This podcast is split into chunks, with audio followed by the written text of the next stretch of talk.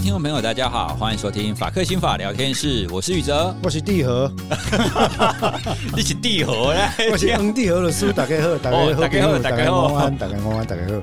九月份的时候啊，我在报纸上看到一个蛮特别的一个新闻，他是说啊，在美国把一个冤案，好，那这个冤案呢，可能持续了十几年了。那当然，这个主角哦，不能说主角了，这个加害人哦，都有被关进去，可是呢。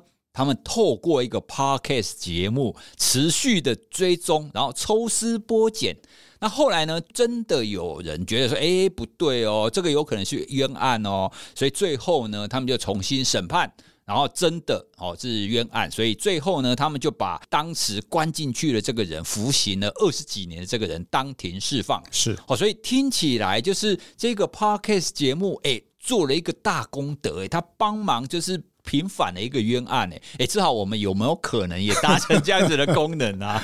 来啊，好，我觉得这个当然涉及到我们今天讨论的主题啦，就是说，像这个 podcast，其实我是他们的听众哦，啊、呃，这个 podcast 叫 Serial，哦，我有听过，非常红嘛，对，非常红，非常红的一个一个一个节目啊。那这个节目有个特色是，它是一季是以一个案件为主，哦，一季，所以一个案件讲了三个月。对，可能就是八集、十集、十二集这样讲下去。那当然，它的每一集啊，其实它比较像是一个呃有声的调查报告哦。因为呢，Serial 的制作人啊，他背后的制作团队，他确实是新闻媒体记者以及当地电台的背景。所以它是一个 joint effort，它其实就是一个有声调查报告，这第一个啊。那第二个当然也就是说，它这个有搭上真实罪案 true crime 的这个风潮啦。那宇哲你知道的嘛？大家最喜欢真实罪案，就 true crime 这件事情，在美国一直是一个。我想在台湾也是哈，它是一直是一个非常受到欢迎的一种 podcast 类型或节目类型。你只要上去什么串流平台看，那里面呢全部都是讲犯罪啊，犯罪的它收视率就高，犯罪的它很快就可以冲上前十名，这样。因为吸引人嘛，大家会觉得说，哎，怎么可能会发生这种情况？这跟人性也有关系啦。嗯，大家都想要知道怎么样会发生这种很特别的状况，你才可以避免自己不要发生吧？没错。事实上，会不会想要知道，因此让自己避免发生这件事，我没那么确定啊。不过，我觉得人类在演化心理学的过程里面，有一个非常有趣的现象是，我们喜欢看跟我们不一样的人是怎么样演化或者受苦的。诶，你这样听起来好像很变态。No, no, no, actually，因为我最近在重读一本我呃一九九九年，大概在呃十年前。不到十年前吧，几年前曾经读过的一本英文著作，是一个非常有名的呃认知疗法的教授 Beck 出的书哦。那这本书叫《Prisoners of Hate》，呃呃，中文翻译叫愤“愤”，对，愤恨的囚徒，愤怒的囚徒这件事情，我记得那个嘉璇也有推荐嘛哈。那这一本书其实我当时英文版我就非常喜欢，那现在在重读中文版，我就发现说，哎，里面有些东西我又可以有机会重想一遍。它里面提到一件事情是，我们人类在对于他者。其他人哈，落入不同的处境的时候呢，如果是我们能够找到情感联系的，我们会希望寄予比较同理心、同情或者关注、关怀等等正向的情向绑定。可是，如果是对于我们找不到正向情向绑定的对象，我们就很容易采取一个落井下石，或者是哎，你是怎么样落到这个地步的？我想要来好好的看一看。的这个概念，那就是一个我者跟他者的区分。前者，我们用正向连接，把那个诶，我们认为受苦的人接纳进我者，我这种人的范围。后面，我们透过切断正向的情感连接，把它排除到变成另外一个群体的人。所以，我们很多人在讲嘛，例如说，诶，True Crime 这个类型其实听起来很爽，为什么？我听到人怎么堕落的，对吧？我听到人怎么变坏的。然后我就有一点可以感觉说，哦，你看好家仔，我不是安内人，我的人生无在惨，对不对哈？我觉得这某程度来说，它不是一个人性的恶意啦，但可以说它是一个人性的特色之一。嗯，就是说，很多时候我们确实是从他人的不幸或者向下的沦落当中取得了自身小小的某程度的安慰，虽然我们不愿意承认这件事情。但这是事实，所以我觉得 true crime 这个呃真实犯罪这个 podcast 或者是影剧作品的类型呢，确实很大部分搭了这个风潮。你看啊，书也好啦，啊什么 podcast 啦，什么影剧啦、电影啦，从我小时候看有没有《沉默的羔羊》，它也是 true crime 吗？天眼，天眼，哇，天眼这个有年纪，听众朋友可能听过的很少，要像我们这样子才知道。老金曾经这么说，对不对？哎，我还会唱主题曲哦，这个是非常可怕的事情。我跟你讲，还有更早的，我之前不是提过法律剧场，哎，那个那更早。老林哈，还选老林 N 哈啊，就是非常非常早的东西。总而言之，就是说，我们一直对于这种刑案跟 True Crime 有着某种想象。我们在很多文献里面就会探讨说，为什么我们对他有兴趣？因为呢，里面貌似去揭露了他人的不幸，因此让我们觉得，其实我的生活还不坏。向下比较，哎，我还生活还不坏啊。所以在这种情况下，你就知道说，哦，大家都是觉得，哎，这个 True Crime 是很有趣。当然，另外一部分是人类的嗜血面啊，就是说，很多人会想要去知道说，哦，这个听起来非常的刺激。我的人生是如此的平淡无奇，所以呢，透过听他人刺激的遭遇，我仿佛可以感觉到，我变成了网络侦探，我变成了生活中的侦探，我变成了我所不能成为的柯南或福尔摩斯，对不对？因为我们都希望自己是英雄嘛，但实际上很难做到。所以我们在听 True Crime 的时候，我们就会有一种啊，我跟着这件事情抽丝剥茧，破案解谜，最终将坏蛋。绳之以法，的 一个，人家好像录包青天，绳之以法的一个过程，那得到一种心理的疗愈感是无可比拟的啊。所以你看，True Crime 背后的心理学有双重的疗愈感。第一个，看人家掉下去，哦，你看我不哈拜啊，对不对？第二个，我也好像在透过听这个节目，帮忙贡献社会正义。的假象啊，的假象，我要讲一下的假象哈。那在这样的心理的作用底下，其实就让这一类型的节目，你去看我们台湾跟美国，其实英国各国也都是，只要是真实刑案类型的 podcast 或者是呃著作影剧，它都非常非常的受欢迎。可以做啊，为什么不能做？没有不能做的哈。但是接下来就要讨论几个问题了。宇哲，我我知道我们在做法科刑法聊天室跟。就哇塞心理学相关的这些内容，我们是有一些彼此同意的共识存在，对不对？对。我们对社会能不能有贡献？我们有没有可能透过这些节目让大家的生活好一点？意思就是说，我们把比较正确的知识或者是需要思辨的议题，不一定有答案，放进去丢给大家，那大家可以想一想啊。我们也不一定有答案，很抱歉，这不是不负责任，而是有时候东西 就是没有答案哈，它是选择的问题。那如果要做一个这样的节目的话，这就是我刚刚讨论的这件事情，True Crime 这个 show 能不能够带来正面的效应，而不是造成我们等一下会讨论到的真实犯罪类型的风险，它对人心腐化的风险，这是我不希望看到的。哦，但是先回到这件事啦，这我如果你不介意的话，我想我可以跟大家分享。呃，合理使用啊，真正的是合理使用那个一段英国卫报的报道。好，那这段报道呢，大家就把它当做是新闻英文蒙听来测试听力。显然呢，因为听不到啊，我第这 podcast 我听众老公，哎，至少律师你太常唠英文，那我听 不。我有跟大家分享说，其实我讲英文会讲前后的 context。对，那这一次我们来听一段卫报对于 Serial 跟这个案子的报道，大家听一下。好，那以下我们开始今天的考试哈。这个报道呢，出现在我看一下哈，它是呃 Wednesday twenty first September twenty 呃 two twenty twenty two 二零二二年的九月二十一日啊。那这段报道我只念简短简短的四五段来讲这个案情。他说哈，After spending more than two decades in prison。Adnan Syed was released on Monday after new evidence was uncovered in the 1999 murder of Hae Min Lee, a high school student at Syed's girl ex-girlfriend。他第一段在讲什么？就在讲说，哎，在这个呃一九九九年有发生一个韩裔的高中女生谋杀案。那这个韩裔这个这个女性叫做李海敏，音译叫李海敏啊。 被控杀害他的这个谋杀案的加害人呢，是他当时的前男友，叫做阿南沙伊德，中东裔的叫沙伊德这个人。然后这个沙伊德呢，他被关了二十年之后，哇，获得了释放，哦，也就是在九月份获得了释放。那第二段是这样说，他说哈，The case became known internationally through the podcast Serial。which explored the murder and inconsistencies in Said's conviction in the process, inventing a new genre of journalism and entertainment。那么这个案子怎么样变成国际人尽皆知呢？它就是透过一个非常知名的一个 podcast，叫做 Serial。Serial 这个字你可以翻成是连续行为、连续犯罪或者系列作品都可以哈。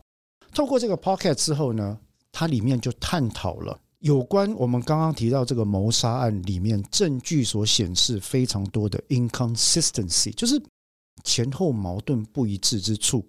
然后在探讨的过程里面呢，他对 Said 这个人的定罪就提出了很多的疑点啊，很多的疑点。最后，这个 Serial 等同是发明了一种全新的新闻报道方式，也就是所谓的 True Crime。类型的 podcast，那事实上，我认为，如果是我的观点，更精准的话是调查犯案类型的报道的 podcast。但是这一段他也说，它也是一种 entertainment。到底 podcast 是 information journalism 还是 entertainment？它是资讯传达、新闻传达，还是所谓的这个娱乐？是我们等一下会讨论的问题。第三段，The team behind Serial was lauded for its work。 which sparked a slew of copycat podcasts through, uh, though it will also raise ethical questions about whether true crime podcasts do noble work or exploit human suffering。那这一段其实就是新闻记者本人的评论。他说：“那么在 Serial 背后这个团队，他们的努力哈，当然受到了大家的赞赏。你们做事，你们做一个 podcast 可以做到平反冤案，这真是太厉害了。对啊，哦，应该是 podcast 者的梦想吧？哈。” 但是呢，后来他就也衍生带出来了一系列的这个所谓的模仿猫的作品，就是大家开始说哦，那我们都要来做这个网络侦探或者是真实犯罪类型的 podcast，确实很多哦。我记得 Serial 应该有八到十年的历史了，其实蛮早的哈。但是同时在这样的 podcast 如雨后春笋般冒出来的过程里面呢，它也带出几个问题。尤其是两个两个，我们讲说所谓的 ethical questions 伦理议题啊。第一个议题其实最重要的是，除了我们刚刚提到那个之外，第一个议题最重要会是说什么？所谓的真实类型的这个 podcast 呢，它到底是在认真的进行一项高尚的置业，还是它只是在压榨或利用这些案件当事人的人生，对吧？啊，我们好像觉得说，哎。罪案嘛，有什么不能讲？公开资讯啊，你来跟他共列了卖者啊，对不？但是曾几何时，我们有没有想过，在那个案子里的人都是活生生的人，对，包括被害者，包括加害者，包括被害者的家人，包括加害者的家人。那我们运用这些资讯拿来作为流量跟现金的变动过程里面，我们的伦理怎么看待这件事？那第二个重要的议题，当然就是这种东西到底是新闻资讯还是娱乐？我们有一个名词叫 infotainment，它就是把 information 跟 entertainment 资讯跟娱乐合在一起，对不对？I have a pen, I have an apple。哎，你这个梗也是很久以前的梗啊！拍谢啊，我的老狼的难得有时候会想要，我小孩如果要打那个那个打古太郎的时候，就会有这首歌跑出来，所以我就想。I have information, I have entertainment. Boom，我就有 infotainment。好，所谓的资讯娱乐这件事情，它到底是资讯还是娱乐？很多的，我觉得这两个到这为止第三段哈，它一针见血的戳出了现在绝大多数真实犯罪类型的 podcast 的一个致命的议题。他讲的是真的吗？如果不是真的，会有什么影响？我们如何判断他讲的是不是真的？报道者有尽真实的、真挚的努力去查证里面的内容吗？好，好，就算都是真的，第一层次，就算都有真挚努力查证，第二层次，难道罪案的周边相关人就应该活该人生受剥削吗？这是第三层次的问题。所以你看，人生多难。跟你们两个大叔听个 podcast，我只是下班要听个 true crime，你还拿三个伦理议题砸到我头上？当然不是了。我说，对于我们的台湾的公民跟我们的听众非常有信心了。那其实大家也不在意思考议题，因为我们不会给答案，我们给议题嘛，哈。那这三个议题就拿出来跟大家进行分享。那接下来我把最后一段念完，这是这个案件的大概。他说呢。Hae Min Lee was last seen at about 3 p.m. on 13 January 1999. 这个日期的安排方式，因为它是英国的报纸《卫报》啊，《The Guardian》。Her family reported the 18-year-old high school student missing after she failed to pick up her niece. Lee's body was found partially buried four weeks later in Leakin Park, West Baltimore. She had been strangled. 他说：“这个案子怎么发生的呢？其实，在当时一九九九年的一月十三日下午三点之后，那是他最后一次这个李海敏为人所看到。那后来为什么大家会他的家人怎么去知道说，诶，这个十八岁大的高中生失踪了？是因为原本他定时应该去接他的侄女，可能是做 babysitting 呢，哈，没去。那没去之后发现啊，还要，狼遭遇德维奇。结果呢，四个礼拜之后。”在巴蒂尔摩，呃呃，Baltimore 巴尔的摩的这个这个城市的西侧哈的一个公园里面，才发现了他的尸体。呃，法医的这个 forensic evidence 发现他是被绞杀，我们叫 strangled 啊，被勒杀了啊，被勒杀或绞杀。好，那最后，police arrested Said Lee's ex-boyfriend on first March. The pair both attended Woodlawn High School and had dated the uh, previous year. According to court records, Lee had ended the relationship in December that year.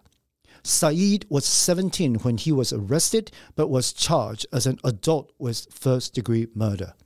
到这边为止，第五段，他说，很快的，警察在发现尸体之后，就逮捕了，在三月一号逮捕了这个李海敏的前男友 Saeed 萨伊德哈。 那么这这一对前男女友呢，他们两个人都一起去上这个所谓的乌龙高中啊，当地的乌龙高中，而且前一年哈，就是在三月发生这个发现这个谋杀案的前一年，两个人有交往过。那事实上，根据我掌握的资料，应该是李这位李同学他在前一年的年末提出了说要分手，然后呢，根据这个法院的记录啊。其实呢，当时这个沙溢的才十七岁，他被逮捕的是十七岁。可是，在美国有一个非常特殊的法律，是对于未成年人，如果是重大犯罪的话，依照各州、各州或联邦法律的不同，他有权利把他依照成人身份送到普通法院受审。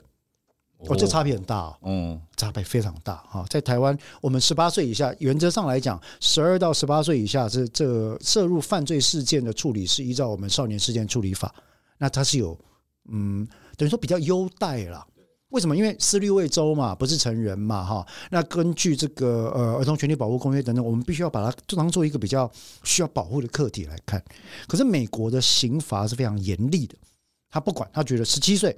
重大案件、瞩目案件，我检察官就有权按照成人把你起诉，给你送去普通法院。哦，这个叫 judicial waiver，他们的一个检察官的权限。以上五段描述了这个案件。结果这个案件在出来之后，当时坦白讲，真的没有什么证据，真的没有什么证据哈。那没有证据的情况，但是因为当下舆论报道，然后群情激愤。第二个因素是女性受到加害。第三个因素是加害人似乎是中东族裔的这个因素。那第四个呢，找不到别的嫌疑人。那这种情况底下，到最后他们就还是对了这个沙伊进行起诉。那陪审团很快的判他有罪，就进去关，就很快破案就对了，很快破案。我们每次看到都是很快破案的啊。你看那个中央公园五人组有没有啊？一些特别的案件哈，为什么要很快破案？因为人民正义的法锤不能等，不好意思，开始酸了，酸度提高。人民正义的法锤不能等了哈！I want it all, I want it now。今天就要破案，立刻破案，马上破案，限期破案。我晚上就要看到破案。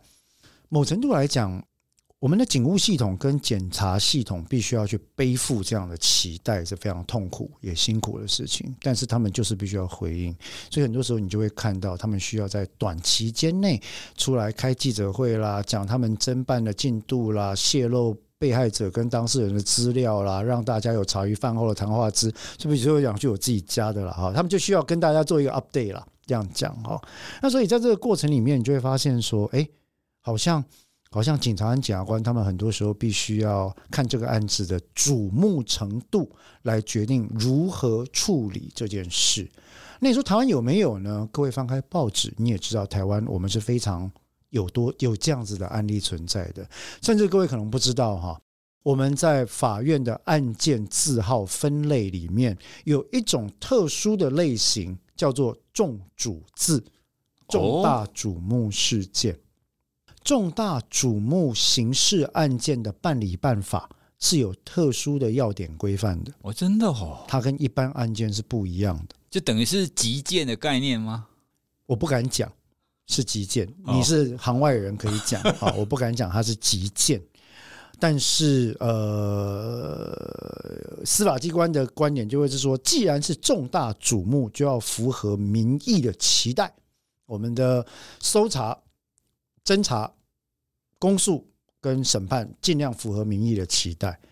我在很久很久以前很年轻的时候，曾经对这个概念提出我个人的不满与不理解。我认为这样是有违背刑案的平等对待原则，而且让人更容易陷入认知偏误里面。当然，没有人会听我讲的话。对啊，什么叫做符合大家的期待？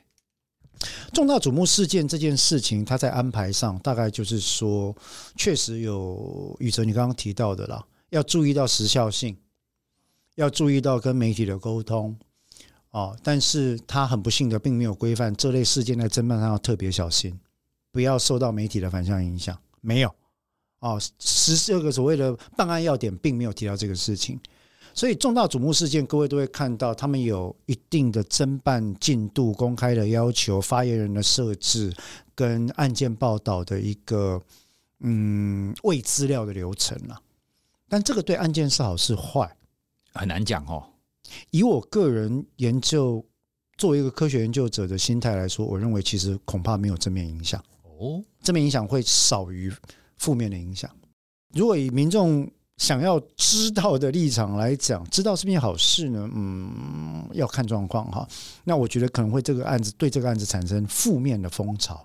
那这一点，我觉得我们国民法官制就会看到，究竟是甜美的收获成果，还是苦涩的成果，我们就会看到这件事情了啊。因为日后应该重大瞩目案件多半都会进国民法庭。这个案子呢，后来就在我们刚刚提到这个 Serial 这个 Podcast，各位他现在还在哦，大家可以听哦。他应该更红吧？后来出了一系列，大家都开始做，但是 Serial 像是元元祖啊，元老啊，他而且坦白讲，他第一季的制作品质真的很好，真的很好。我有一次想要重听哈，啊，听了想说会比较容易睡，没有，我要听个困没去。听了之后发现，哎，怎么越听越睡不着哈。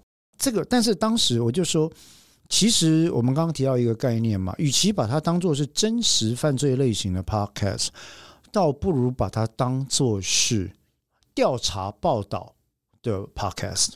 我认为来得更精准。为什么呢？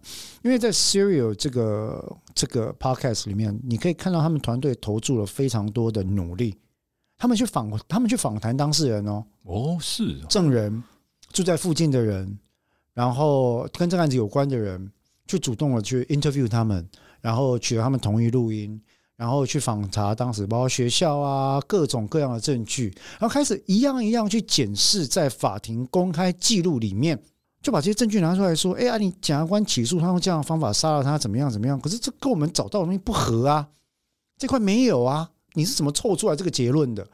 随着每一集，一边大概会有前三分之二。会讲述他们调查的过程跟搜证的所得，有点像在讲小说一样，那是真的，因为还有查证的程序去把它做一个支持嘛。后面开始慢慢去凸显说，哎，怎么证据这边缺，那边缺，我们查到的法庭记录的，好像跟大家当时认知都不一样。那当时的认知，诶，真的是对的吗？我们需不需要诶修改一下这个看法啊？慢慢聚沙成塔，那个合理怀疑就冒出来了嘛。你听第一集，听第二集，听第三集，你就慢慢觉得说，诶，啊，这个人这样真的是真的是他干的吗？不确定啊。我听完，所以我觉得 Serial 很成功的地方是，他在这个引导我们的思绪上这件事，他表现的非常好。但是他的引导并不用，并并不会用一种那种非常的煽情、煽动你的方式去做一种里面其实没有任何价值判断的语言哦。人魔啦，嗜血、泯灭人性、泯灭人性啊！阿尼利亚这了基啦，哦，波天利，就你听不到这种东西。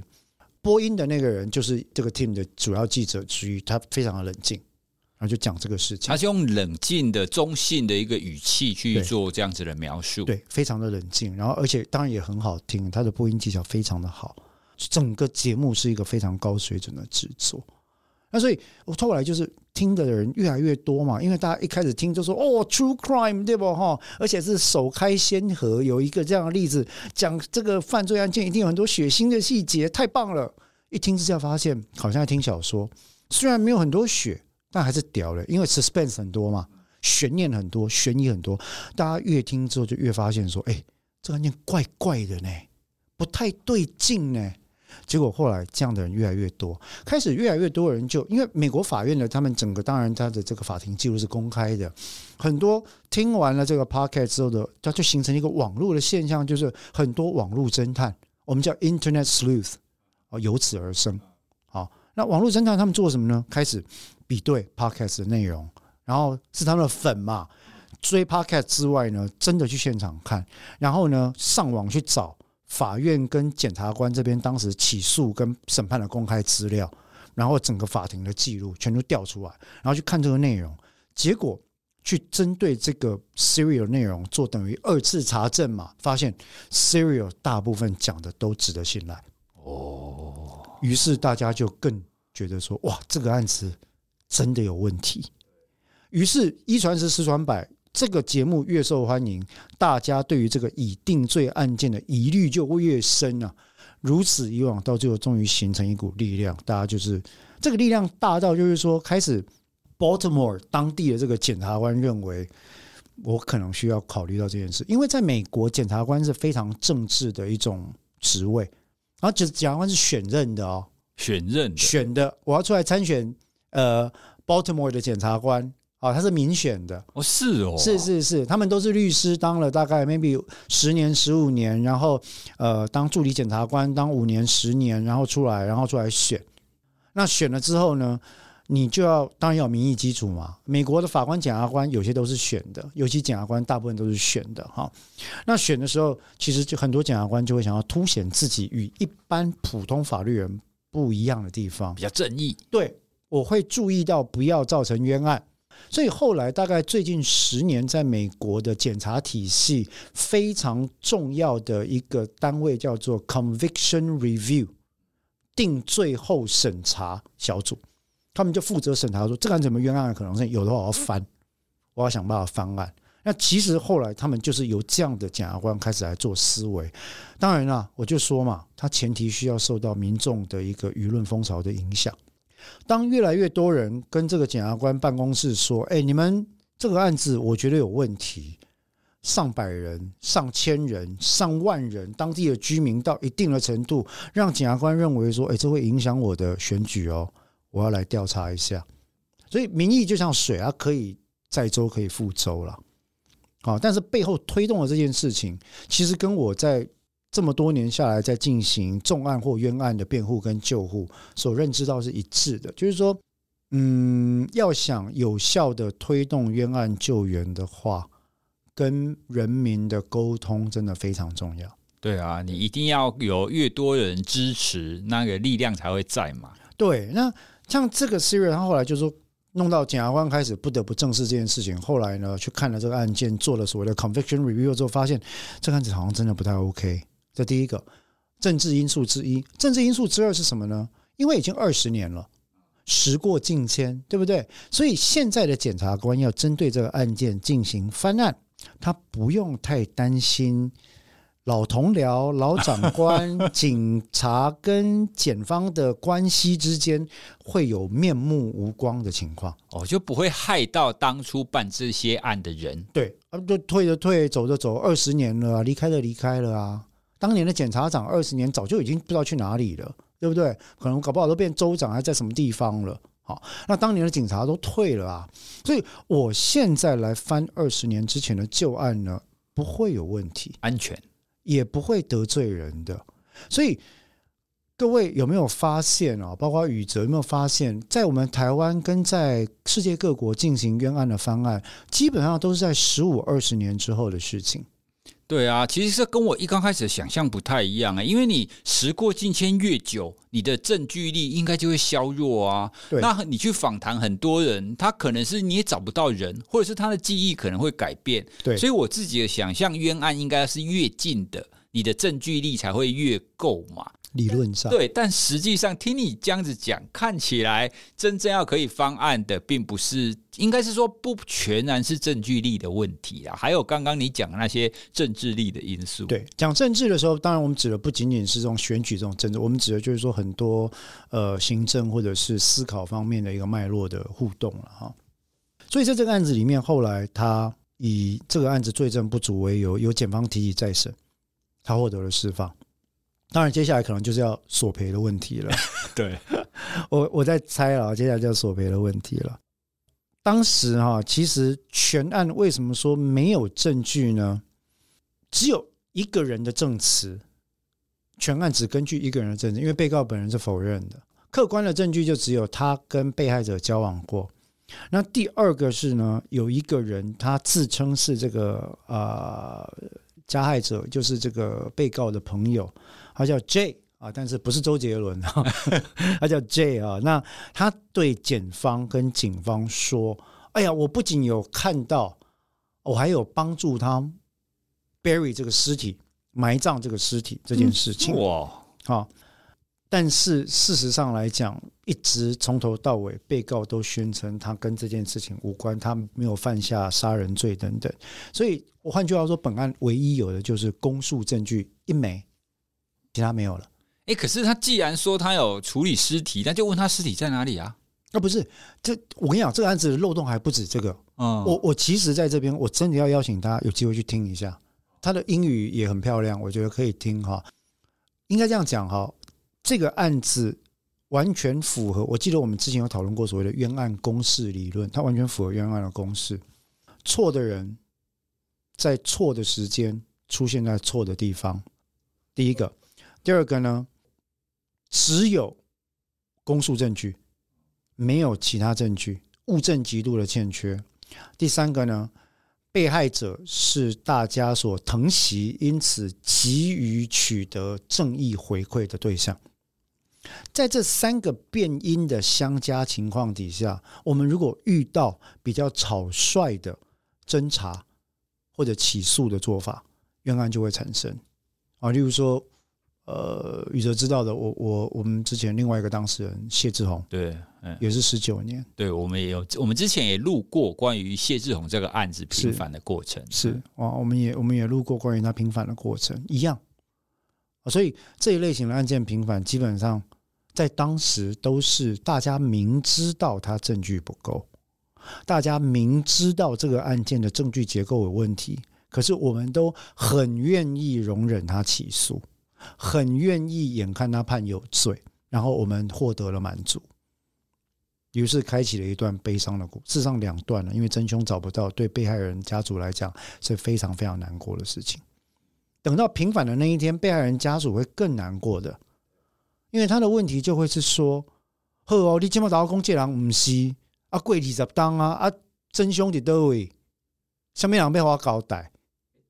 你欺骗我二十当，啊，哪讲不是，好，不是一台啦。今天不是这个阿南杀的，好了，那是谁？是谁？啊，你检方不用给我交代你啊，当年为什么那么快起诉？哦，那那那那被害人的家属的权益谁来照顾？哎，对耶，那这样子我就很想要追问，像这种平反的冤案啊。平反之后，是不是他就一定没有办法找到真正的凶手？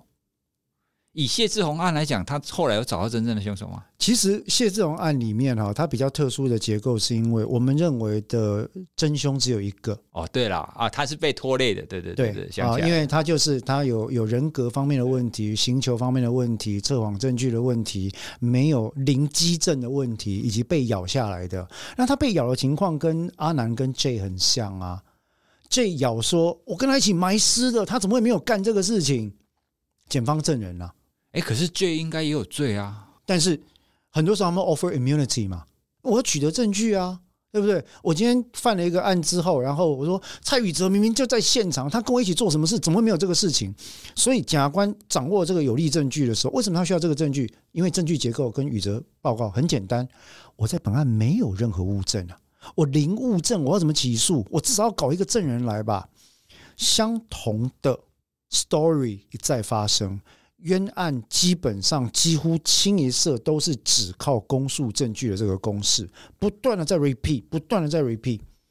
王信福案、邱和顺案、徐自强案、郑信泽案、谢志宏案、中央公园五人组，然后那个呃，我们刚刚提到的那个指认错误的 Cotton Ronald Cotton 奇案，以及这个案件，全部都只有 testimony 啊。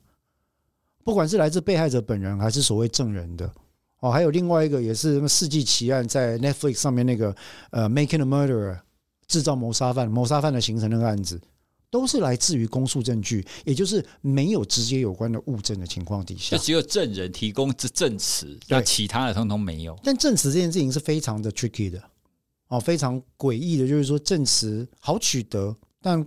可信赖度不高，对，到底是不是真的？那有没有其他的动机？还有他的记忆？对，有时候他也不是刻意要说谎，但是他就是会被引导。对，或者我希望赶快脱离这个现场，或者我觉得说啊，我现在妈没办法脱身，那你都 offer 说我只要如实交代，就给我 immunity，让我可以免被起诉，对不对？我当然交换了，完全西德又不西宾德啊。啊，你你就自求多福了。抱歉，我个人为自己这样的心态都有可能哦。所以在这种情况里面，我们就知道说，哦，这种类型的案件，它本身一定有一个公式可循。比较令我觉得有点难过或者触目惊心的是，即使时至今日啊，我们还是没有办法在这种公式的变音出现的时候，去提醒我们自己说，哎，这已经搞不好有问题，乖乖，零物证。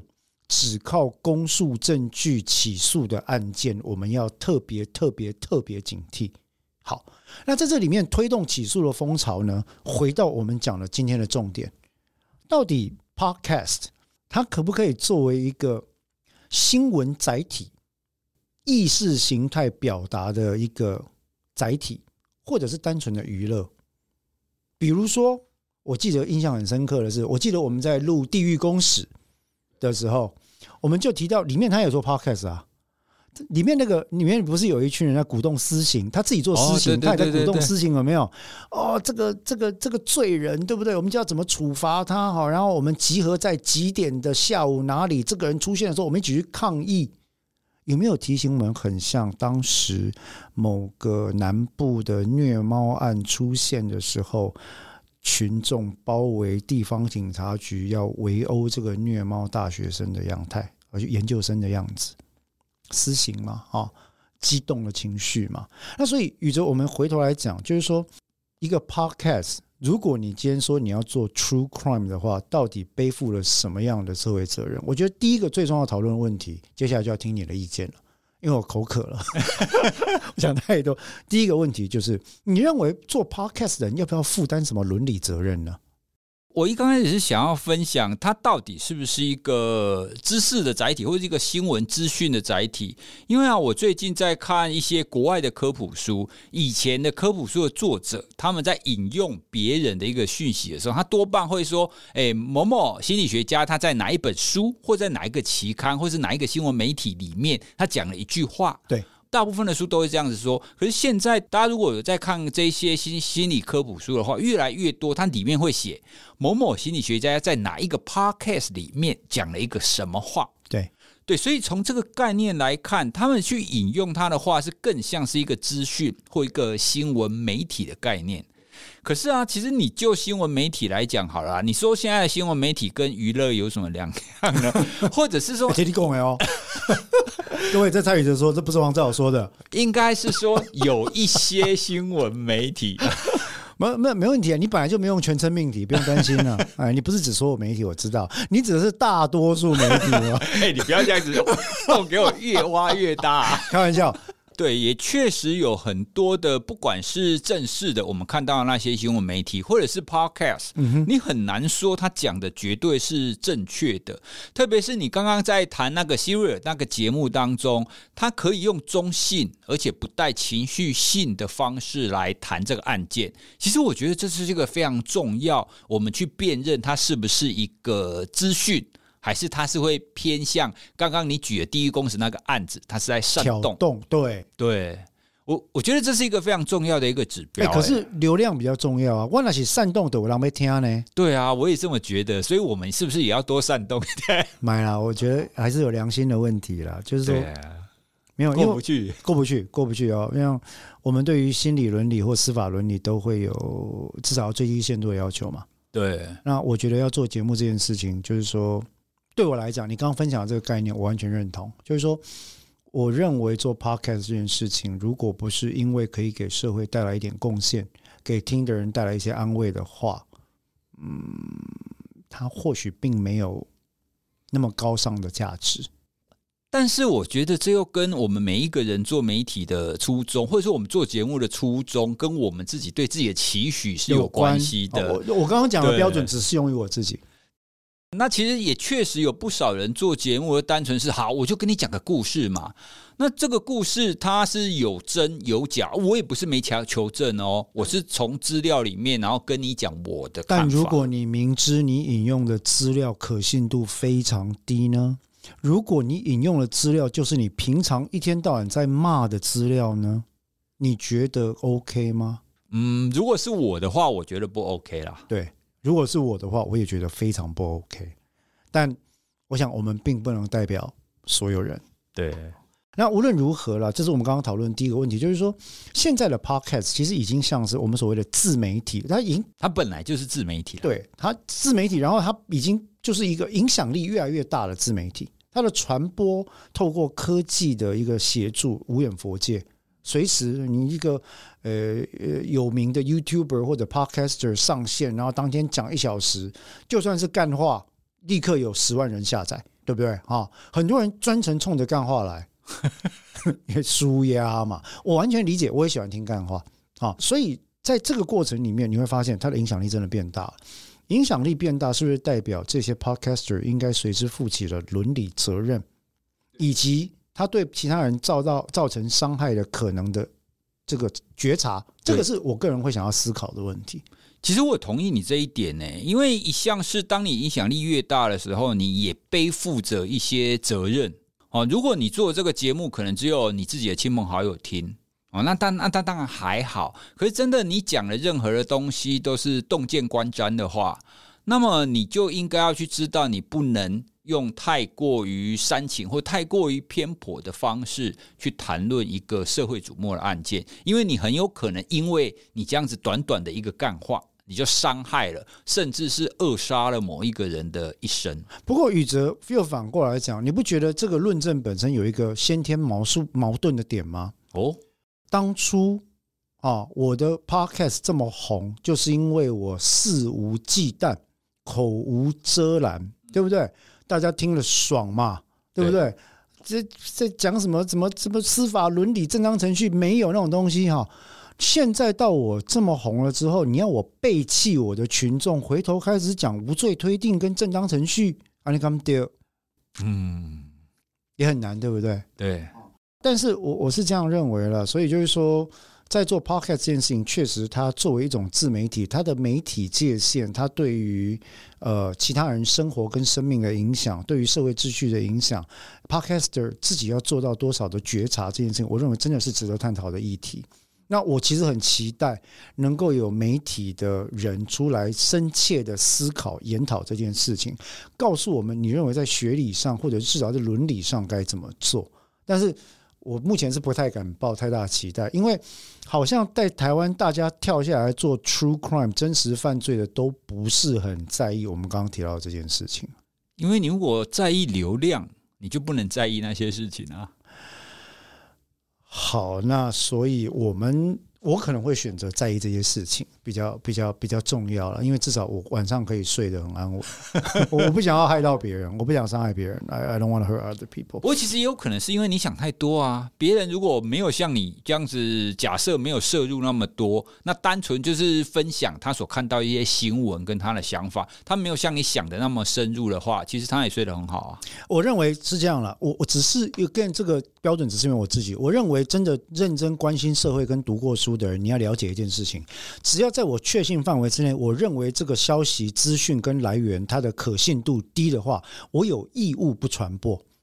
哦，有义务不传播，我有消极的义务不要去传播它，我有甚至可能会有积极的义务去指出正确的来源跟驳斥它的方法。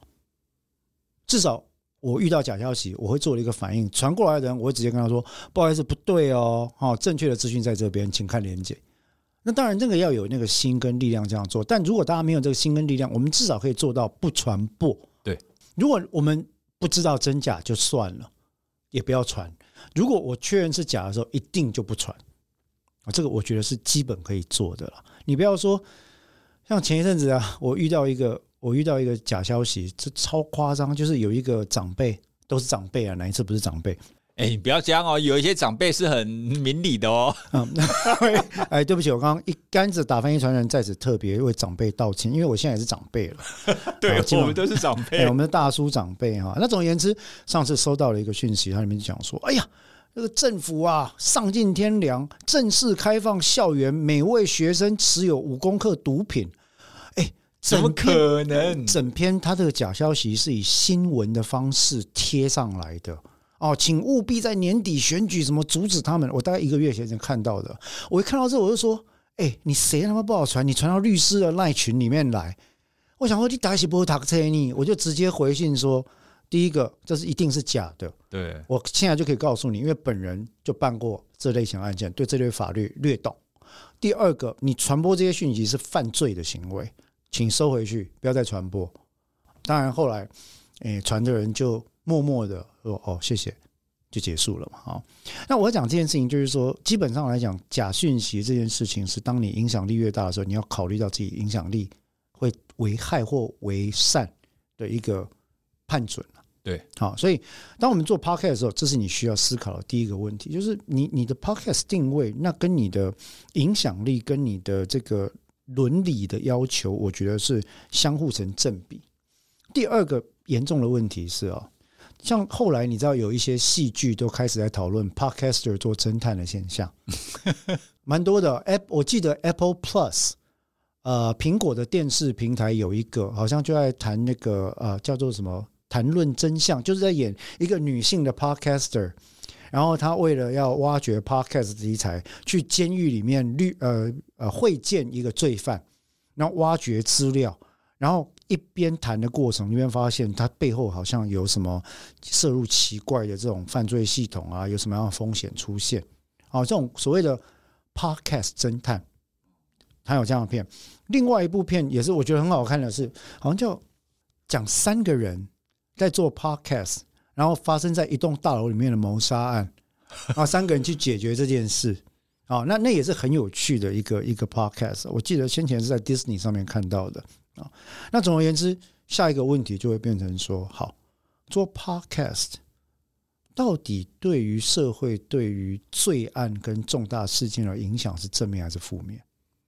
嗯，理论上，我觉得至少它的起点应该是没有影响。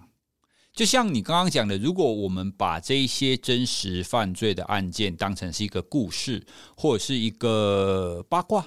用这种方式来做传播，那至少大家可能听完笑笑，或者是听完满足一下、舒压完，就是结束了，不要造成大家认知上的偏离。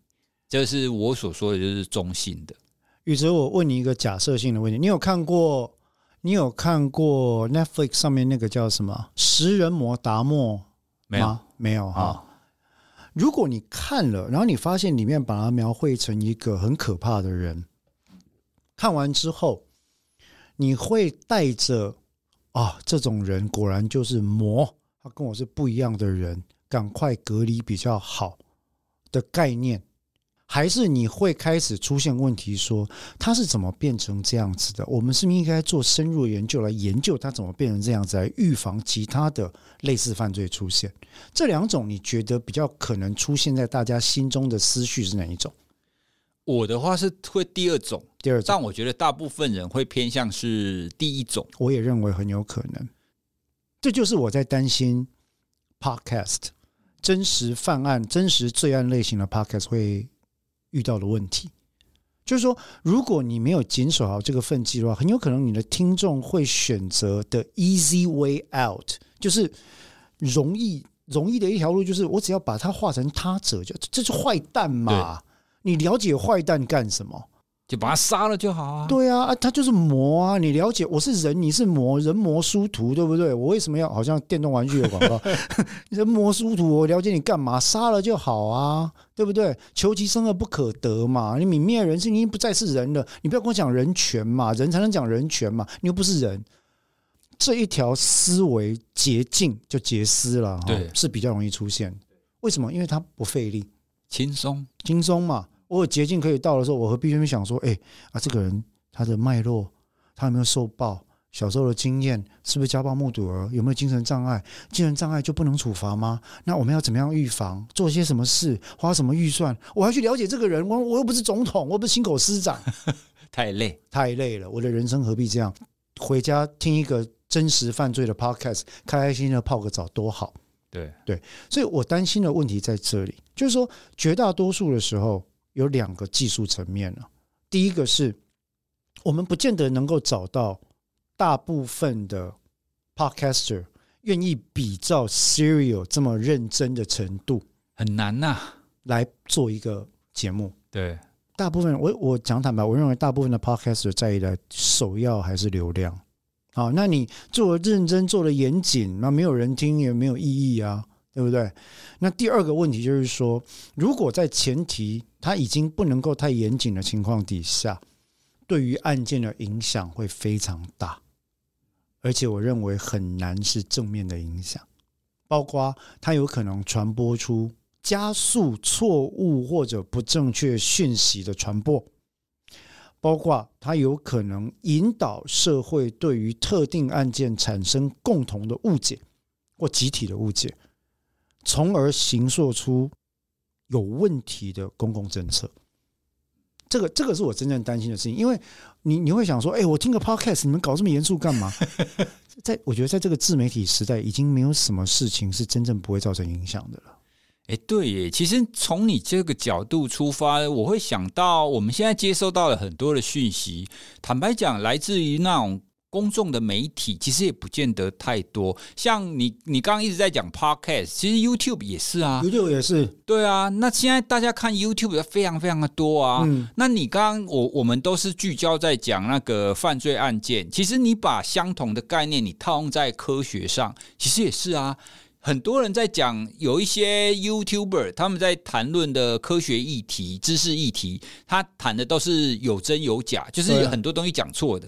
对，可是他们的拥护者，那一些频道的拥护者，多半都会说啊，我们只不过是说说而已啊，啊不行，对啊，我们又没有要跟你强调正确性。我有说老低与小梅讲月球表面、月球背面有个基地，我就会去证实吗？我就是相信他，对，就是像这样的一个状况会出现。对，那所以我觉得这个，但是问题是这样子哦，错误资讯根据心理学的研究，长期的接受的情况底下，会侵蚀一个人的思考方式跟辨别正确与错误资讯分野的能力。对，就你不再能够辨别像一起今天像一起 gay，那这个问题我觉得才是从中长期来看最严重的一件事情。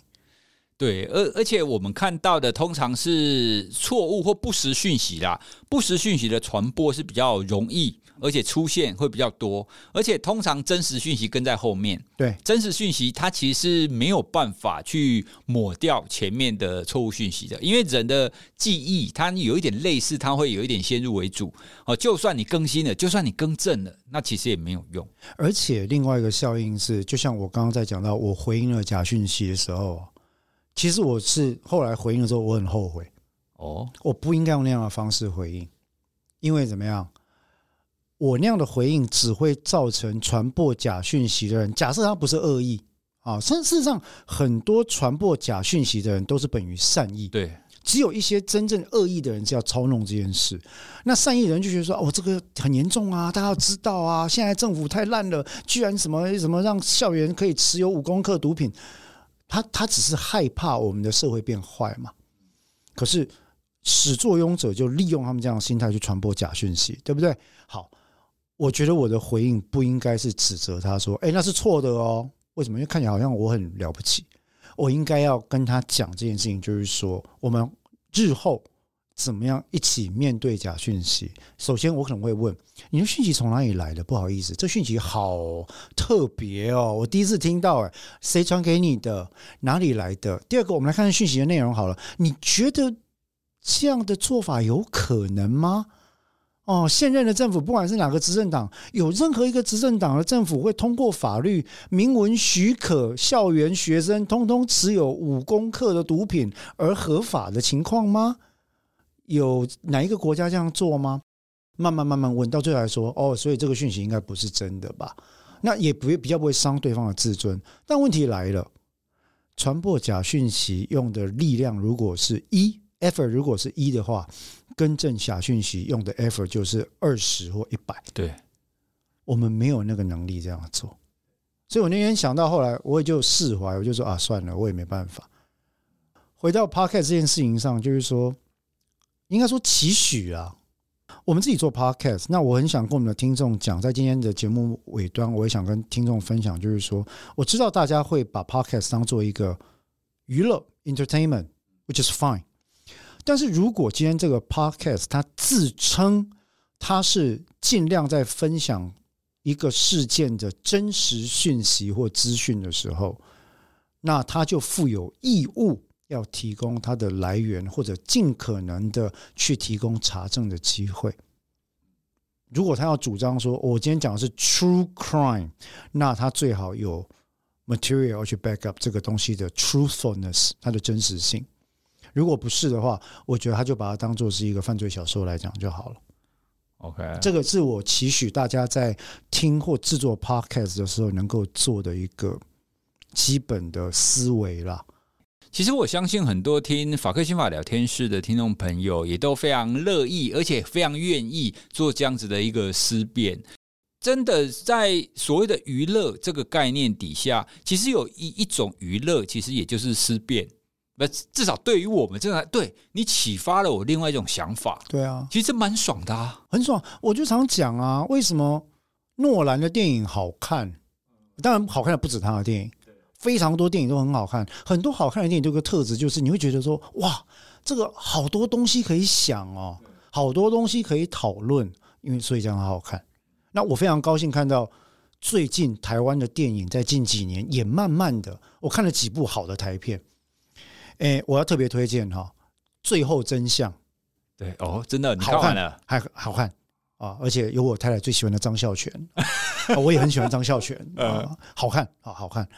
呃，哈永家非常好看，一家子儿咕咕叫。我认识丽英姐，她的演技就不用讲了。那那个片其实很悲伤，但是也很好看。就是说我我我觉得。他们都是可以让大家去思考、去思考、去思考的一个一个电影。那如果这样的话，我希望大家也可以尽量去找那种可以带你进行一点点思考的 podcast，也不错。对，不要觉得思考就很累，有时候思考也是蛮有趣的，是一种娱乐。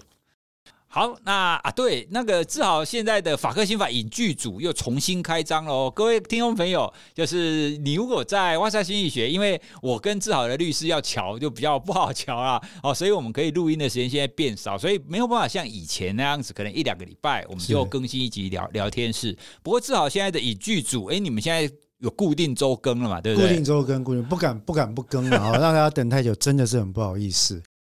我也是很期待跟宇哲可以常常录音，因为跟宇哲录音的这个讲干话的愉快感受是其他人所无法取代的。大家如果说，呃，在法科新法聊天室一时听不到，也欢迎来听一下法科新法影剧组。对，在影剧组你会看到截然不同的志豪律师，我非常喜欢听到他在影剧组被别人吐槽，真的，大家去听看看哦，听志豪律师被吐槽真的是很舒压哦。我好，我也觉得很舒压哈，非常感谢各位这样，对对对。好，那今天这一集呢，就跟大家从这个案件哈，就是 Podcast 节目，它可以去帮忙翻案，好，就帮一个冤狱，然后翻案，来跟大家聊一下，到底我们这种自媒体节目应该负有什么样子的伦理或者是责任？那这跟影响力是不是有关系呢？那我们应该怎么做？是好，所以跟大家也顺顺便聊一下这相关的议题。那听众朋友，如果你对我们今天聊的有什么想法，或者是你有其他的构想，你有其他觉得更有有意思的想法的话，都欢迎你可以传讯息给我们哦。那我们也会把你的留言，然后转达给志豪律师。是，好，今天我们就跟大家聊到这里喽，谢谢大家，谢谢各位，拜拜。拜拜。